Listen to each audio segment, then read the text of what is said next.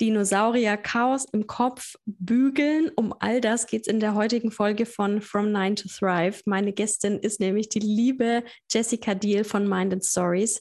Jessica ist Mentorin und Expertin für Content Marketing und Storytelling und hat jede Menge richtig coole Tipps und Strategien mitgebracht, wie du deine Content Creation effizienter gestaltest und Content Marketing mit viel mehr Gelassenheit und Leichtigkeit betreiben kannst. Also hör unbedingt rein und ganz viel Spaß mit der neuen Folge.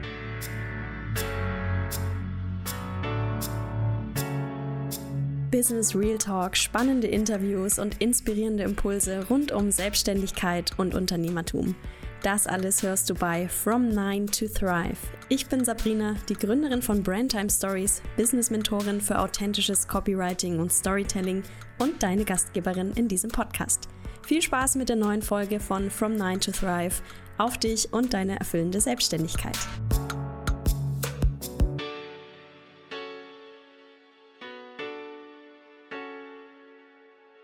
Jessica, herzlich willkommen bei From Nine to Thrive. Ich freue mich sehr, dass wir heute über dich, deine Selbstständigkeit und dein Business, Mind und Stories sprechen. Schön, dass du da bist.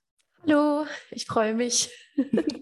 Alle, die den Podcast schon eine Zeit lang hören, die wissen, was jetzt kommt. Bei meinen Interviewgästen habe ich immer ein kleines Spiel vorbereitet. Ich habe hier Begriffe rund um Business und Selbstständigkeit aus der Community gesammelt und werde gleich Start sagen. Und wenn du Stopp sagst, da mit meiner Maus anhalten und dir den Begriff nennen, den ich sehe. Und du darfst dann spontan deinen Impuls dazu sagen. Okay, ich bin bereit. und Start. Stopp. Ah, das passt sehr gut. Authentizität ist der Begriff.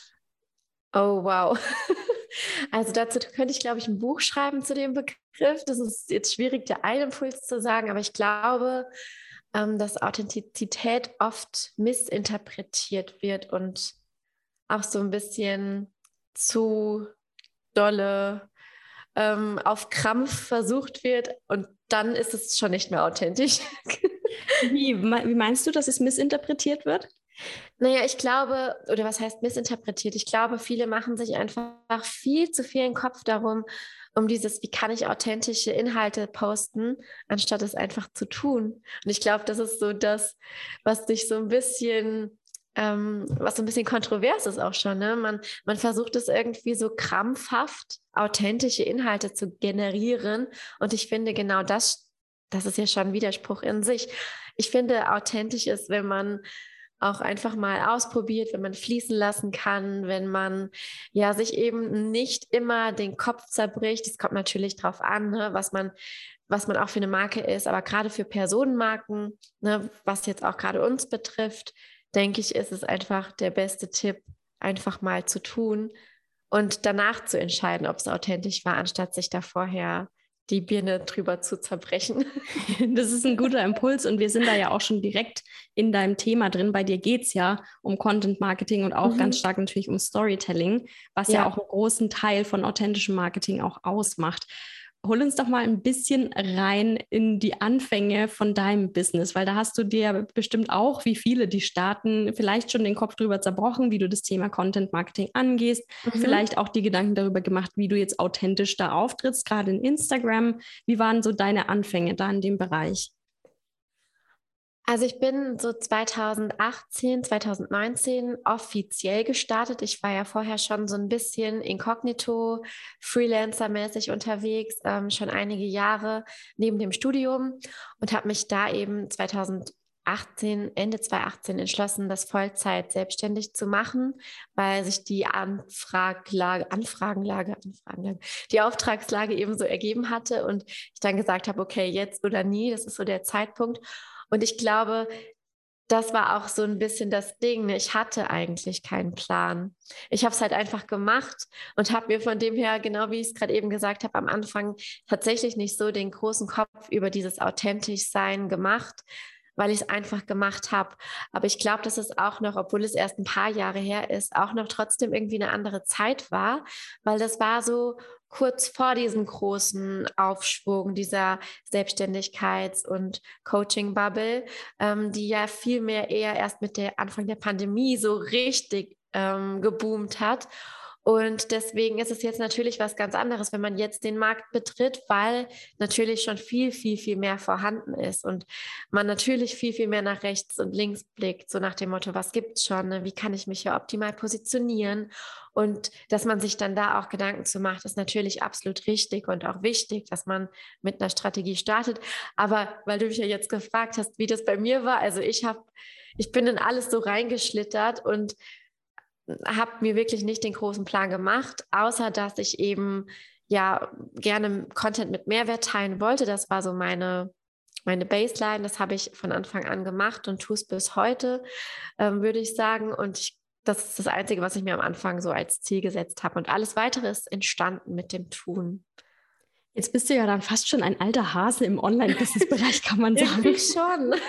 In dieser schnelllebigen Welt. Auch wenn du in Anführungsstrichen erst vor zwei, äh, vor vier Jahren gestartet bist, aber das ist trotzdem in der Online-Welt eine sehr lange Zeit schon.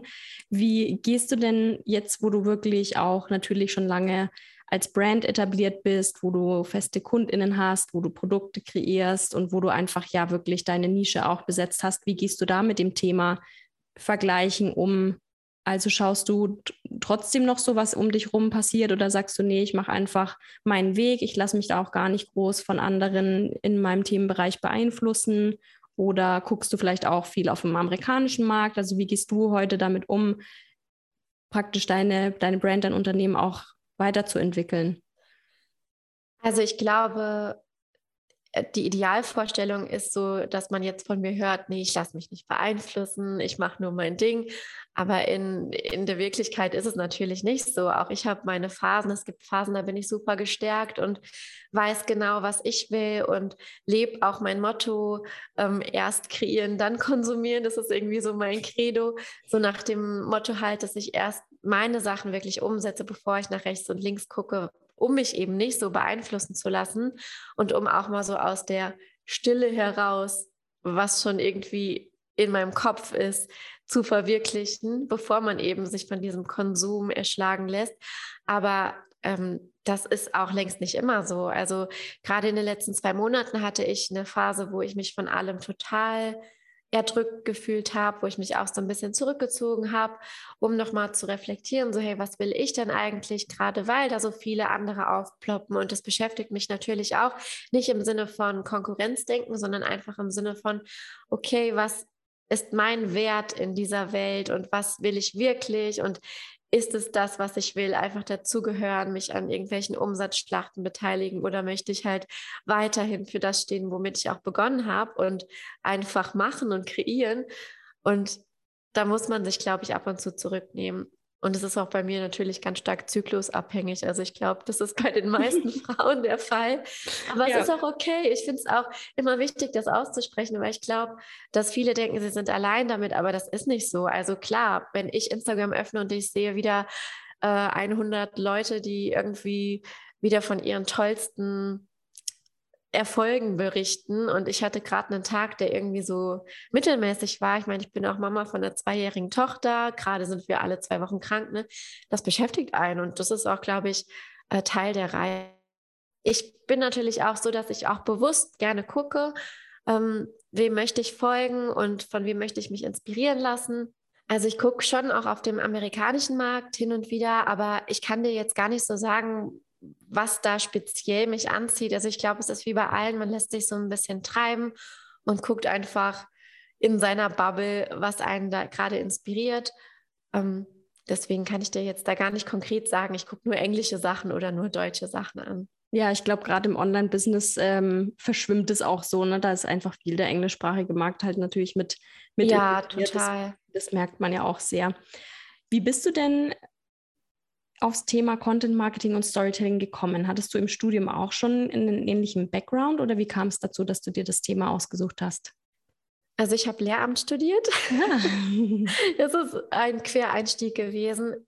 Ich meine, für mich ist das schon im Nachhinein sehr verknüpft, weil im Lehramt oder in der Lehrtätigkeit geht es ja auch viel darum, wie bereitet man Inhalte didaktisch auf, wie kann man den Schülerinnen und Schülern Inhalte so vermitteln, dass sie sie verstehen können. Also wirklich auch Fachinhalte runterbrechen, weil was du im Studium lernst, ist natürlich sehr viel fachlicher als das, was du in der Schule vermitteln musst. Und von daher hat das für mich schon irgendwie gerade im Nachhinein eine große Parallele, weil im Content Marketing geht es genau darum. Man hat irgendwie ein komplexes Thema oder ein, ein Ziel, was man erreichen will und man muss versuchen, das entweder für seinen Content oder eben für seine Kunden und Kundinnen so aufzubereiten, dass die das so Schritt für Schritt snackable nachvollziehen können. Und ähm, da sehe ich schon die Parallelen und glaube schon, dass mir das auch sehr weitergeholfen hat im, ja, im Werdegang und auch in der Art und Weise, wie ich die Sachen vermittel, die ich mhm. jetzt auch vermittel.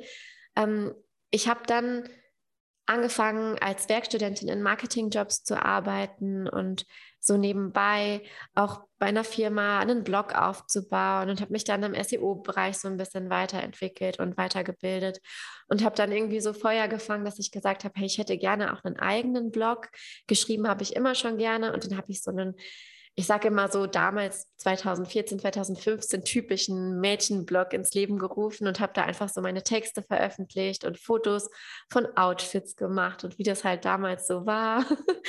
ähm, aber das war eine richtig tolle Erfahrung, weil ich sage immer, wenn du einen Blog hast, dann kümmerst du dich auf einmal um alles selbst. Und jede freie Minute, die meine Freundinnen sich dann irgendwie verabredet haben, habe ich dann gesagt, nee, ich muss noch meinen Blogbeitrag veröffentlichen. Das hat damals dann nie jemand verstanden, weil ich ja kein noch nicht in dem Moment so einen krassen monetären Gegenwert hatte. Also ich habe zwar hier und da mal kleine Kooperationen gemacht, aber das war nicht der Rede wert.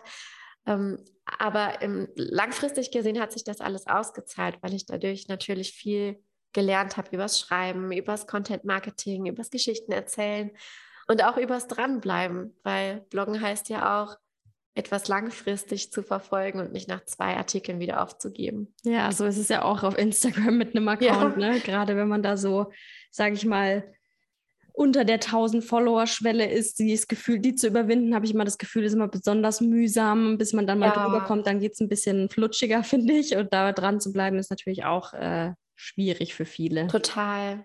Man sieht halt nicht sofort Ergebnisse. Man wünscht sich immer den Erfolg über Nacht, aber der ist halt extrem selten. Also es kann passieren, ist auch schon oft passiert, aber wahrscheinlicher ist es, dass man da viel Fleiß und Arbeit reinstecken muss. Jetzt ist das Thema Content, Content Marketing für viele, die mit einem Online-Business oder mit ihrer Selbstständigkeit online starten, natürlich ein Riesending. Ich glaube, wir haben alle verstanden, wie wichtig und wie wertvoll und auch wie effizient und äh, bereichernd Content Marketing ist. Aber viele, glaube ich, strugglen eben mit diesem Thema authentisch sein und Geschichten mhm. erzählen, worüber wir es eingangs hatten, weil sie eben denken, okay, ich muss mich ja auch als Expertin positionieren mit meinem Thema erstmal. Ich muss professionell sein, ich muss seriös mhm. wirken und äh, dann Schwierigkeiten haben, diese Themen Expertise und Authentizität zusammenzubringen. Ja. Wie ist denn da deine Erfahrung? Erlebst du das mit deinen KundInnen auch häufig und hast du vielleicht einen Tipp, wie man sich da ein bisschen leichter vorarbeiten kann?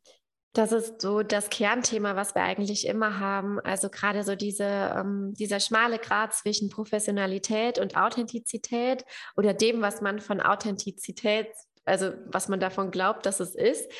Ähm, ich gebe immer gern als Tipp mit, es ist auch okay, eine authentische Rolle zu spielen. Also ich gebe immer gern das Beispiel, wenn ich, angenommen, ich bin CEO eines riesengroßen Unternehmens ähm, habe irgendwie 500 MitarbeiterInnen und leite halt Riesenteams.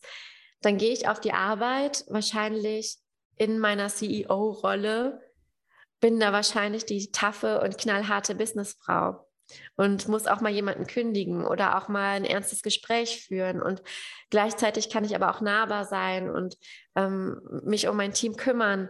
Wenn ich dann nach Hause komme, bin ich dann aber eine ganz andere Person. Da bin ich dann auf einmal die liebevolle Mutter, die Verständnis für alles hat, die Fehler toleriert, die ich vielleicht auf der Arbeit nicht tolerieren kann.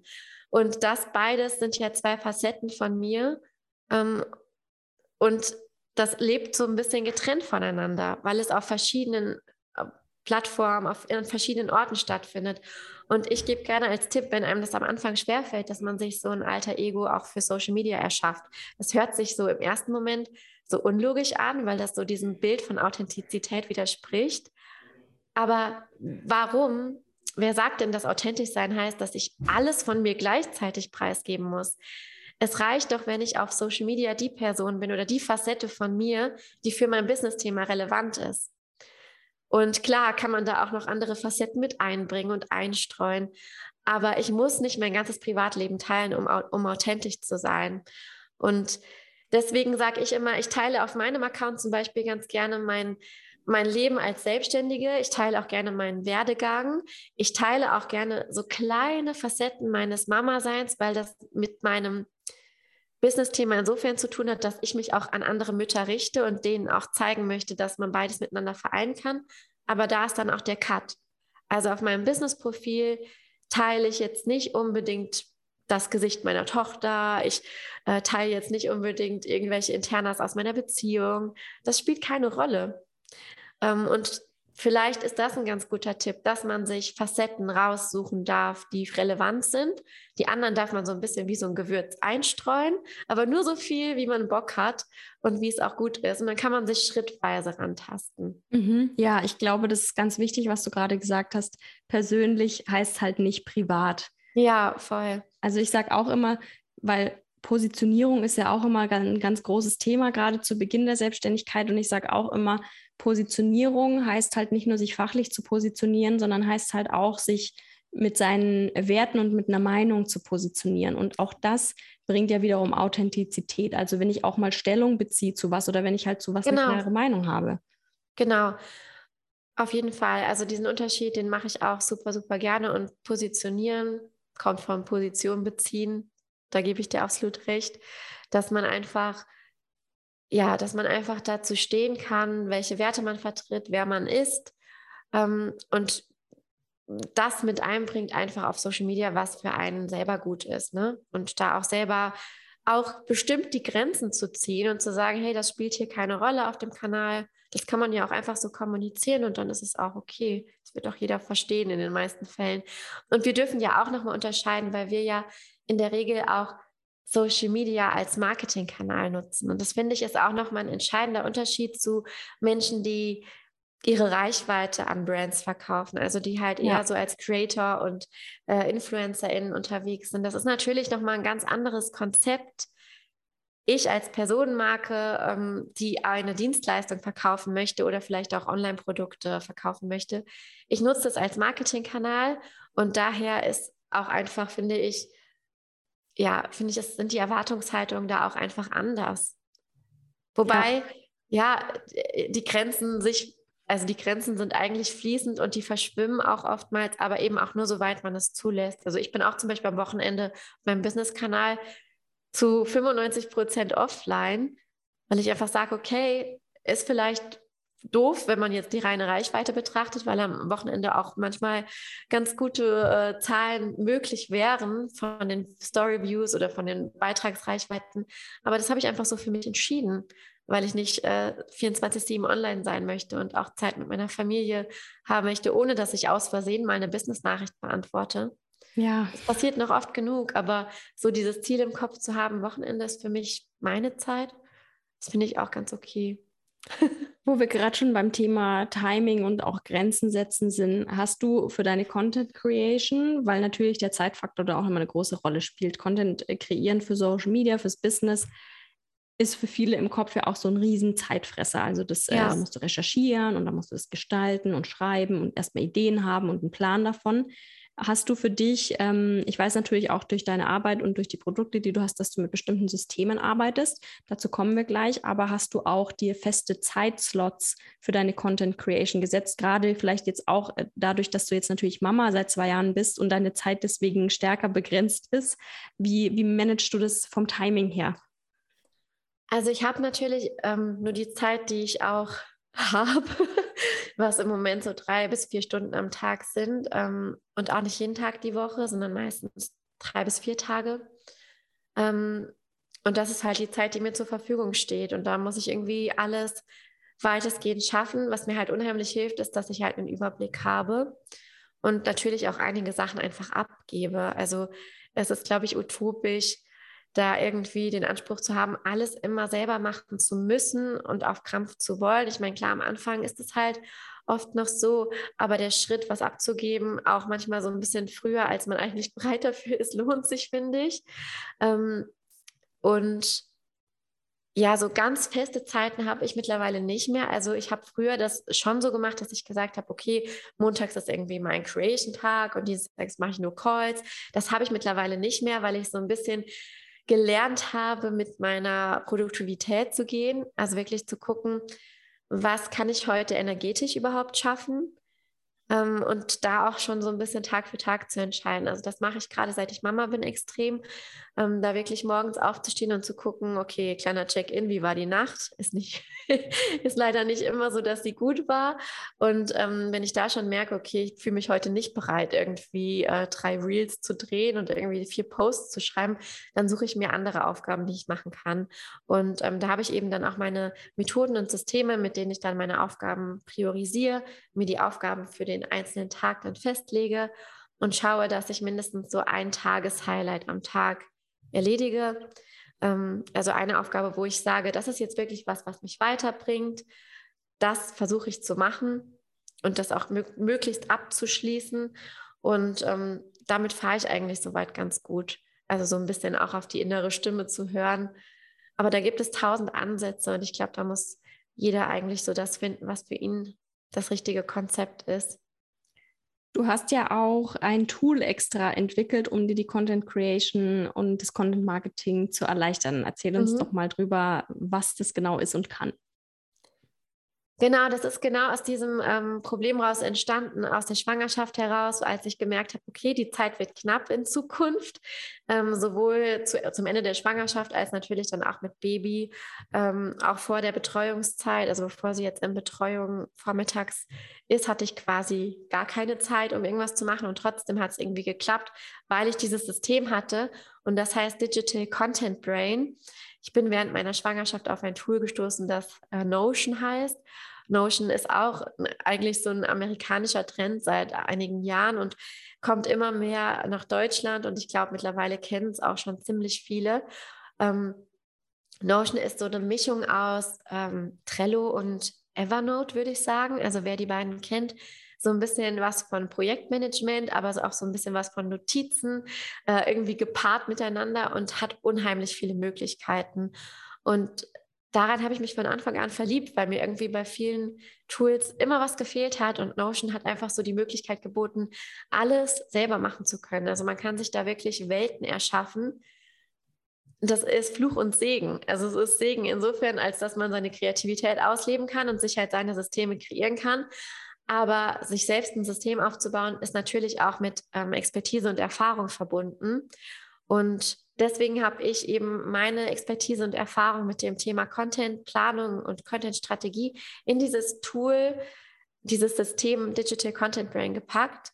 Ähm, da geht es wirklich darum, dass man ein System hat, was für das gesamte Content-Marketing so ein wie so Leitplanken bildet, also wie so ein Rahmen, der alles zusammenhält.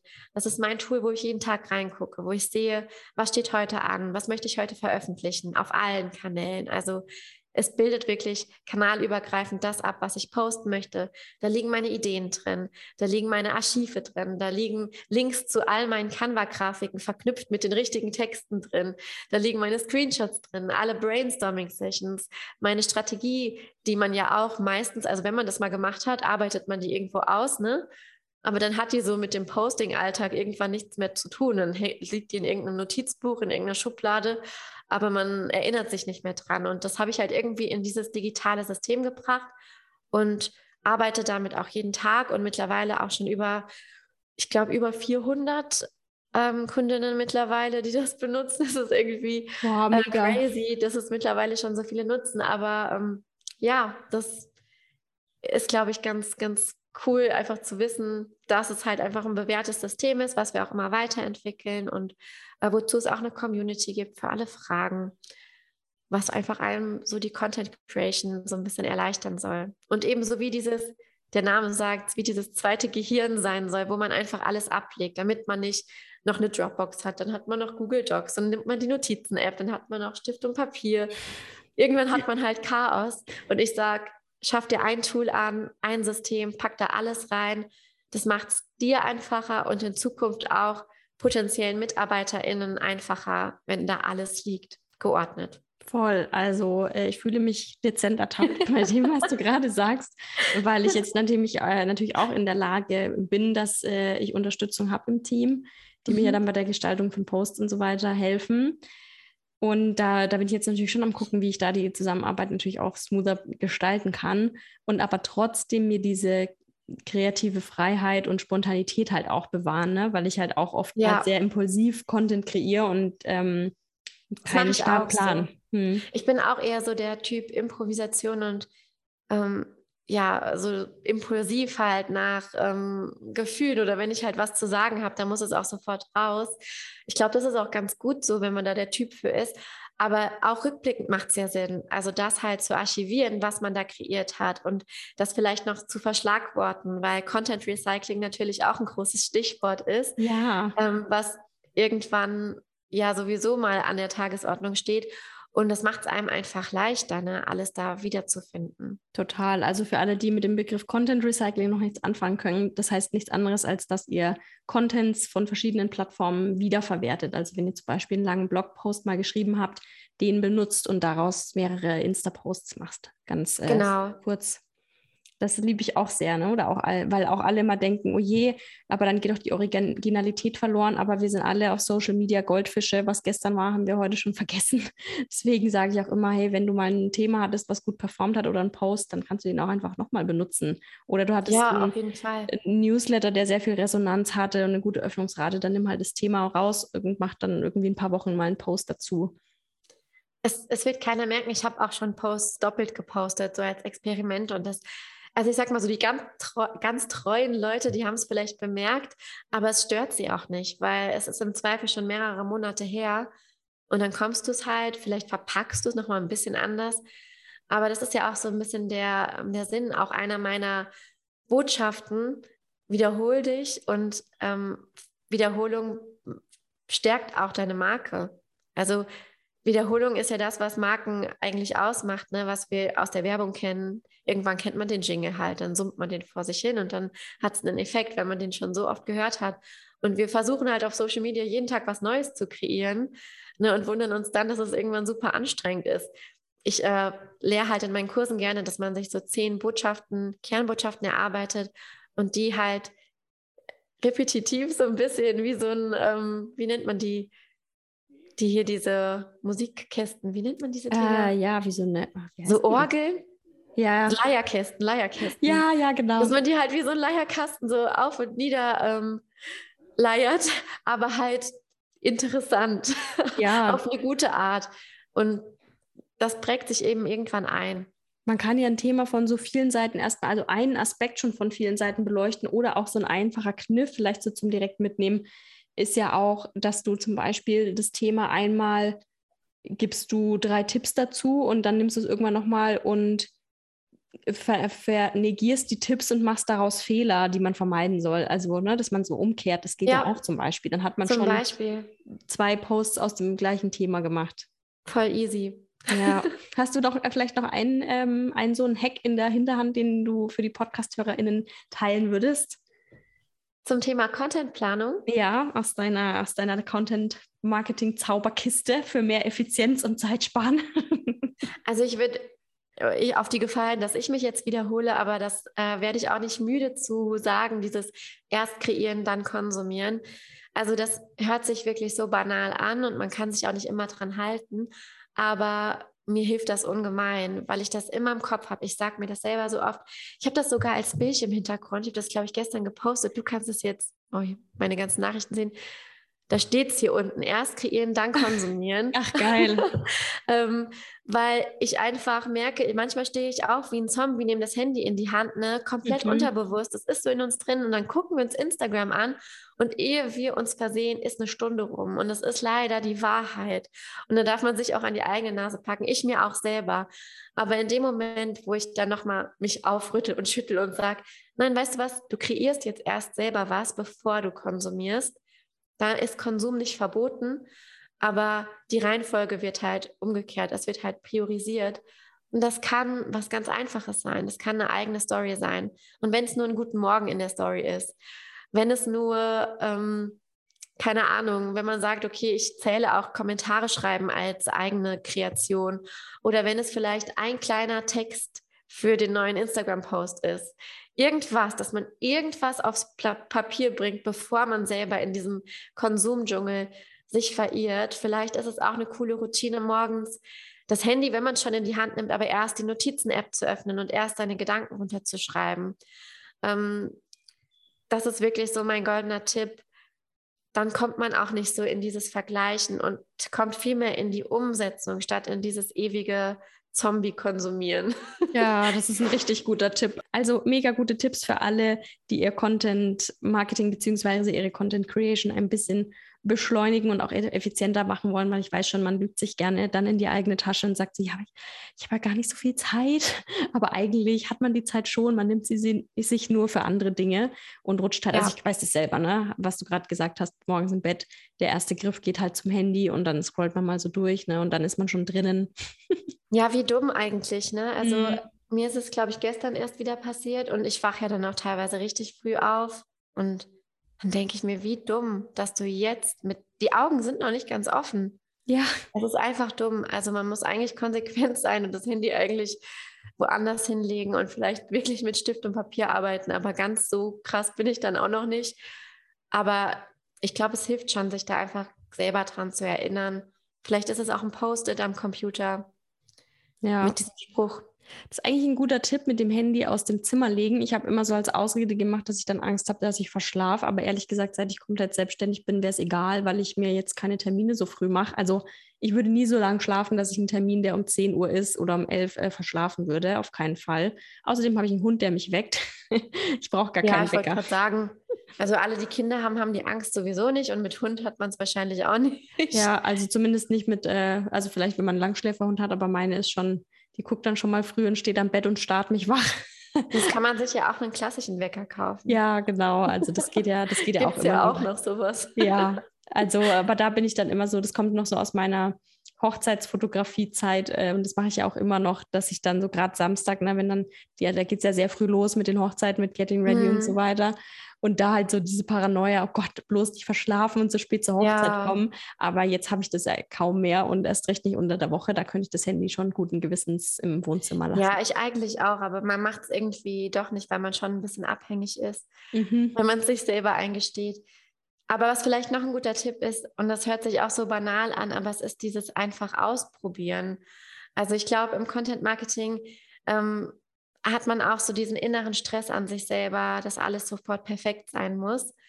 Ähm, aber ich glaube, das Gegenteil ist der Fall. Also gerade wenn es jetzt um Instagram oder ähnliche Social-Media-Plattformen geht, auch LinkedIn mittlerweile ist nicht mehr das Profi-Business-Netzwerk, sondern es geht da schon auch um authentische Inhalte, die nicht perfekt sein müssen und wo man auch mal was antesten darf und wo auch Fehler passieren dürfen und wo man auch dann sich eingestehen darf, okay, das Format war so noch nicht cool, aber was lerne ich daraus? Und ich glaube, dieses Analysieren und das dann wieder zu optimieren, das ist so der, der Faktor, der einen auch langfristig erfolgreich macht.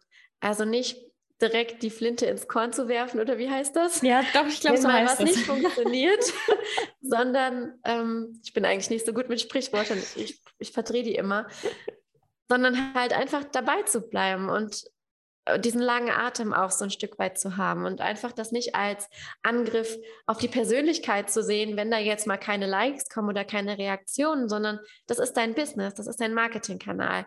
Guck an, was du gemacht hast und verbessere es im Zweifel. Probier was anderes aus. Ne? Also ich glaube, wir beziehen das auch noch viel zu sehr auf uns selber, ähm, auf unsere Persönlichkeit. Da findet mich jemand doof, aber es geht ja nicht da geht es nicht um uns, sondern es geht um die Inhalte, die wir kreiert haben. Die waren vielleicht noch nicht optimal für die Plattform, für die Zielgruppe. Ne? Also das so ein bisschen zu dezentralisieren von sich selber und so ein bisschen ähm, dann in dem Moment wieder so ein bisschen professioneller zu betrachten. Das hilft, glaube ich.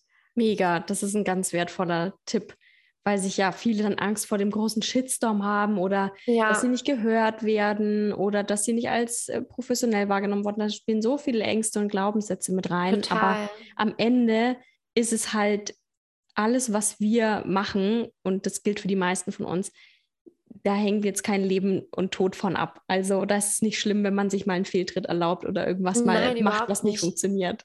Und gerade am Anfang ist ein Shitstorm sowas von unwahrscheinlich. Also da muss man wirklich schon ähm, großen Mist posten, um vielleicht auch Themen, wenn man jetzt vielleicht zu ganz populären und brisanten aktuellen Krisenthemen irgendwelche komischen Meinungen vertritt, dann muss man sich vielleicht überlegen, ob man die auf Social Media teilt ähm, im Business-Kontext. Aber ich habe jetzt, ich bin seit vier Jahren dabei, ich habe jetzt fast 10.000 Follower auf Instagram und ich habe vielleicht zwei Hate-Kommentare gehabt, also so richtig unter der Gürtellinie.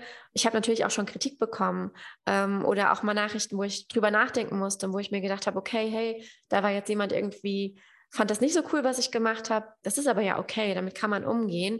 Aber so richtigen Hate, also da muss man sich, glaube ich, gerade am Anfang ganz wenig Sorgen nur drum machen. Also den Wind kann man eigentlich einem aus den Segeln nehmen. Schon wieder ein Sprichwort. Voll die Fundgrube heute. genau. Vielleicht ähm, schreibt jemand mit, so Weisheiten von Jessica. Da können wir vielleicht auch so einen Kalender mit so Sprüchen dann genau. mal rausbringen. Den Content-Spruch-Kalender. Da hätte ich einige. Ich würde gerne noch kurz aufs Thema Storytelling ähm, zu sprechen kommen und da dir gleich eine Frage stellen. Also ich verlinke natürlich äh, in den Show Notes, wie es immer so schön heißt, wo wir dich finden. Und mhm. auf deinem Profil hat sich irgendwann, habe ich gesehen, ein kleiner Dino eingeschlichen. Ein kleines Dino-Emoji. Erzähl uns doch mal, wie es dazu kam und was die Geschichte hinter diesem Dino ist. Oh, das stimmt. Den habe ich lange nicht mehr benutzt, fällt mir gerade ein, wo du das so sagst. Aber der ist mir in Erinnerung geblieben und deswegen frage ich danach. Ja, dann sage dann muss ich den mal wieder öfter rausholen, den, den kleinen Dino.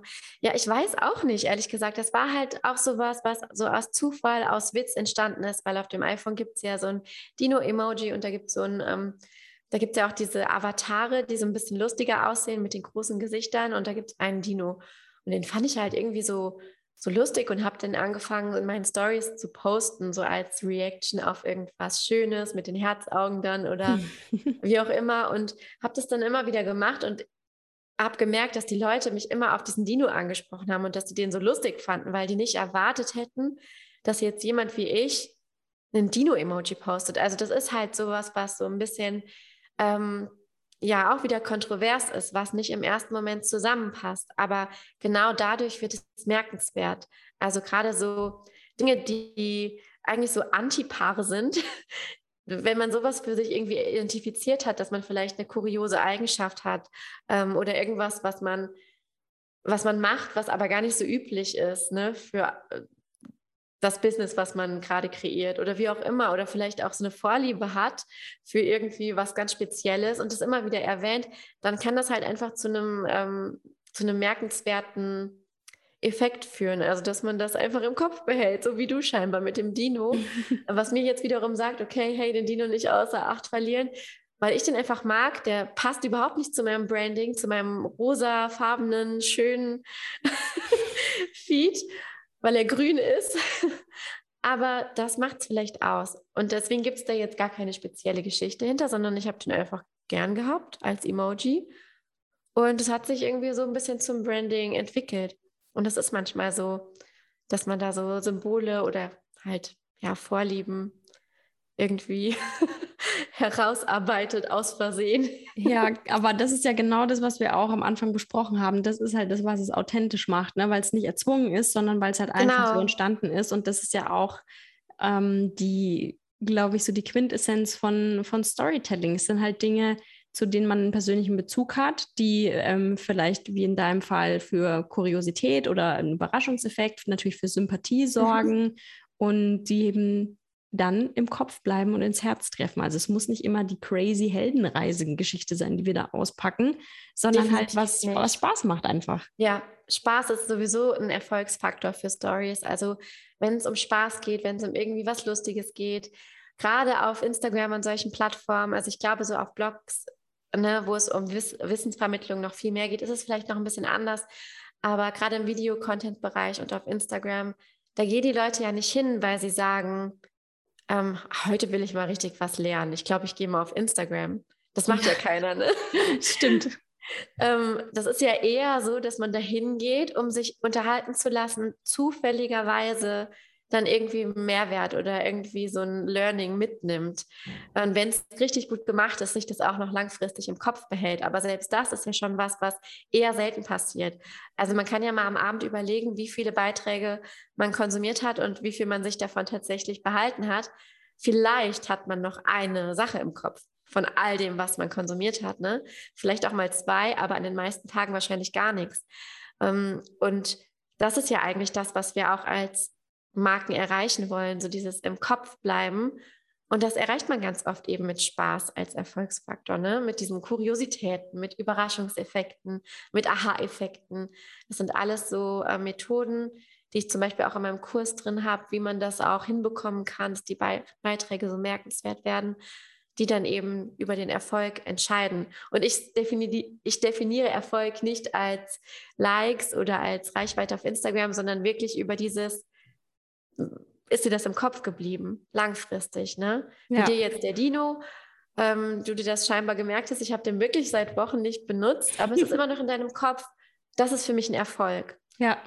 Oder halt eben auch andere Beiträge, auf die ich, ich hatte mal einen Beitrag, da ging es um Bügeln. Ich weiß nicht, ob du den kennst. Ja, den kenne ich auch. Ja, das sind halt so Dinge, die sind merkenswert, die bleiben im Kopf. Und das nicht nur für einen Tag, wie krass ist das, ne? sondern manchmal für Monate oder noch länger. Das, ist, das sind halt so die wirklichen Erfolge, finde ich. Ja, Notiz am Rande, Haushalt eignet sich sehr gut für Storytelling. Ich hatte so ein ähnliches Phänomen mit einem äh, Staubsauger, der auch wischt, den ich dann für den Post benutzt habe, ja, der auch äh, extrem gut ankam. Alltagsvergleiche, mit denen jeder connecten kann. Also irgendwie so ähm, Metaphern zu finden für das, was man inhaltlich vermitteln will und dann Metaphern aus dem Leben und was haben wir alle, Haushalt und Alltag das kann man immer gut nehmen. Das stimmt. Sehr cool, Jessica. Ich würde gerne noch ganz kurz, weil du es auch gerade angerissen hast, dich fragen, wie du dein Content Marketing und deine Strategie verändert oder vielleicht auch nicht verändert hast, jetzt wo Videocontent und insbesondere auch Reels immer wichtiger mhm. werden. Also ich habe schon ähm, im Auge, dass Videocontent immer wichtiger ist und ich probiere auch gerade mit Reels in dem Rahmen meiner Zeitkapazität mhm. sehr viel aus, auch verschiedene Formate. Ähm, ich mache das auch, weil ich ja mit meinen Kundinnen da auch immer Strategien und Formate erarbeite und ich gerne Dinge auch ausprobiere, bevor ich sie weitergebe. Ähm, ich glaube, dass man gerade mit Reels unheimlich viel machen kann und auch mit diesen Snack snackable Videos, weil die nicht so viel Aufwand sind wie jetzt so ein komplexes YouTube-Video, wobei auch das auch definitiv eine Plattform ist, die man im Auge haben sollte weiterhin, die ja eigentlich so der Erfolgskanal seit, das ist quasi das Urgestein seit äh, Jahren, aber ist natürlich nochmal von der Zielsetzung eine andere als Instagram-Content. Also ich bin schon dabei, Videocontent zu erstellen, habe das im Auge, ähm, gepaart natürlich mit Audio-Content, wie auch einem Podcast. Das ist, glaube ich, auch sehr wichtig ähm, oder ein sehr wichtiges Format und kann auch alle nur ermutigen, den eigenen Weg im Videocontent-Bereich zu finden, weil es sich, glaube ich, da wirklich lohnt, ähm, Dinge auszuprobieren und dieses Bewegt-Format einfach mitzunehmen, weil es ja auch eben nochmal mehr Raum für dieses authentische Auftreten gibt. Also man kann sich ja in einem Video viel besser zeigen, wie man, wie man ist, wer man ist, wie man spricht, wie man wirkt, als jetzt in einem Foto. Und gerade für Menschen, die nicht so gerne schreiben, ist es vielleicht auch der Weg, sich da ja was aufzubauen. Ja, und auch da kann man sich ja langsam rantasten, verschiedene Formate und verschiedene Möglichkeiten benutzen. Also es gibt auch sehr gute, erfolgreiche Reels, wo man nicht selber sprechen muss oder wo man auch nicht mal sein Gesicht zeigen muss. Auch das ähm, funktioniert immer noch gut. Natürlich finde ich immer als Personal Brand lebt man natürlich auch davon, dass man sich als Person hinter dem Business auch zeigt. Das finde ich auch wichtig und macht es definitiv leichter, aber es gibt trotzdem genug Spielraum, sodass man sich auch wirklich wohlfühlen kann mit der Form und Art von Content, die man teilt. Ja, ich glaube, auffällig wird es eh dann, wenn es anders ist. Und anders kann, kann man dadurch sein, dass man die eigene Person zeigt oder man ist halt super kreativ und findet halt irgendwie einen coolen Weg, sich selber auszudrücken, ohne sich halt zu zeigen. Das geht schon auch. Ja, Jessica, da war so viel drin in dieser Folge an Input für alle, die mit dem Thema Content Creation, Content Marketing vielleicht gerade ein bisschen strugglen oder da gerade einsteigen. Also nehmt euch die Impulse mit und lasst uns unbedingt wissen, welche Tipps ihr schon ausprobiert und umgesetzt habt. Jessica, Vielen, vielen Dank für das tolle Gespräch mit dir. Ich wünsche dir weiter ganz, ganz viel Freude und Erfolg, nicht nur im Business, sondern auch natürlich privat mit deiner Tochter und deiner Familie. Und vielen Dank, dass du dir heute Zeit für uns genommen hast. Hat viel Spaß gemacht. Danke. Sehr gern. Ich verlinke euch natürlich in den Show Notes, wo ihr Jessica findet und wo ihr folgen könnt und noch mehr coolen Content von ihr natürlich findet. Und freue mich schon auf alles weitere, was noch bei dir kommen wird im Business. Dankeschön. Mach's gut.